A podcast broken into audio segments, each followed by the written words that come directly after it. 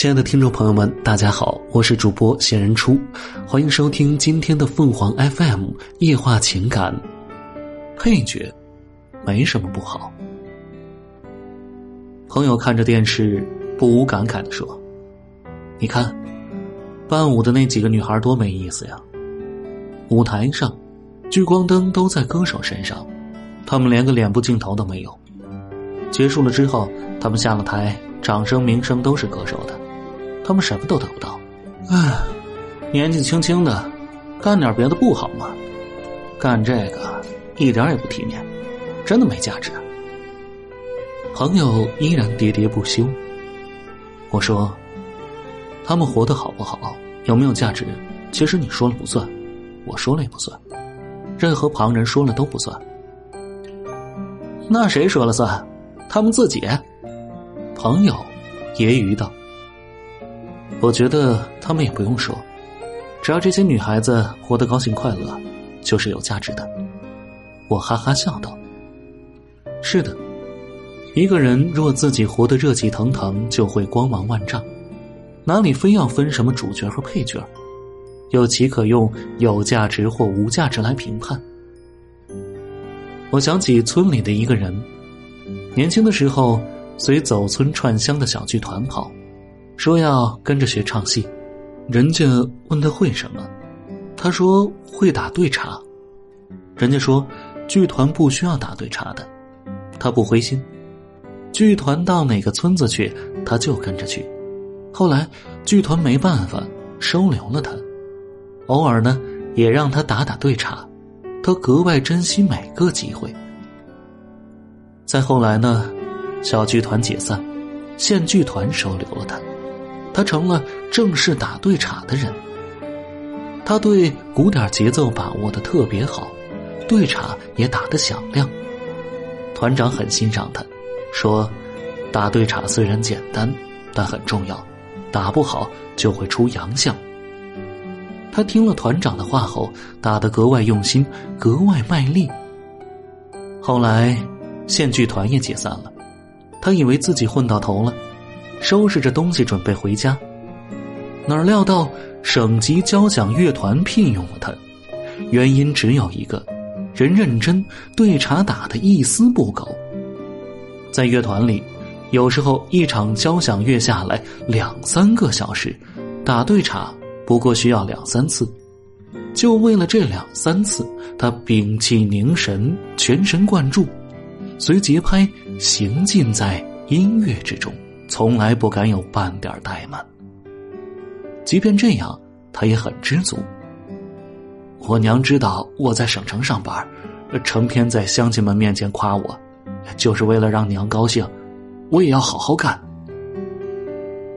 他说起这事儿来，一脸的骄傲。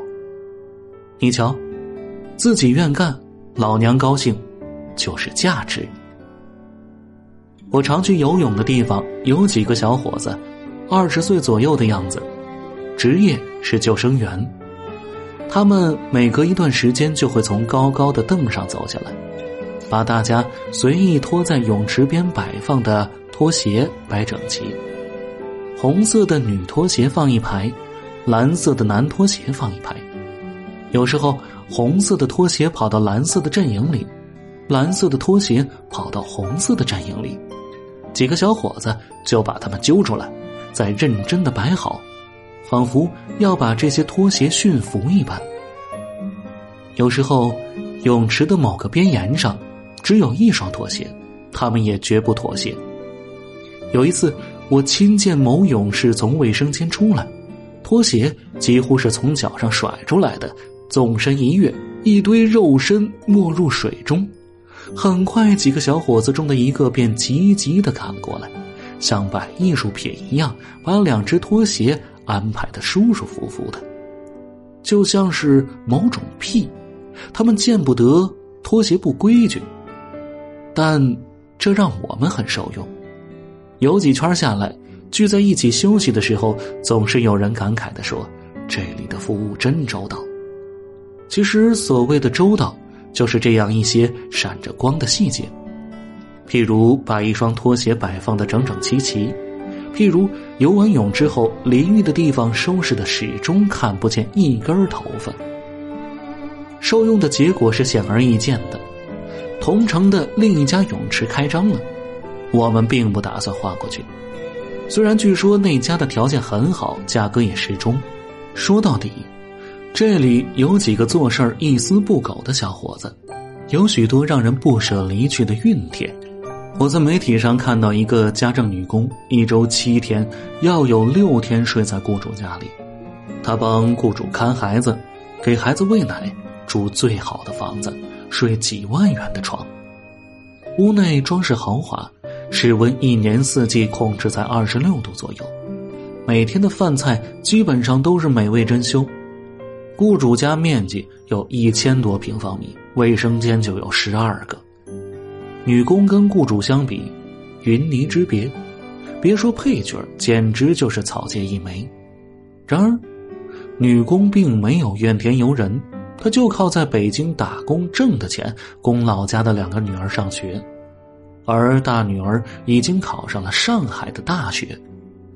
也许，在这个家政女工看来，他并不觉得自己比那些曾经伺候过的雇主差。一个穷人。通过自己的努力让子女成龙成凤，就是了不起的成功。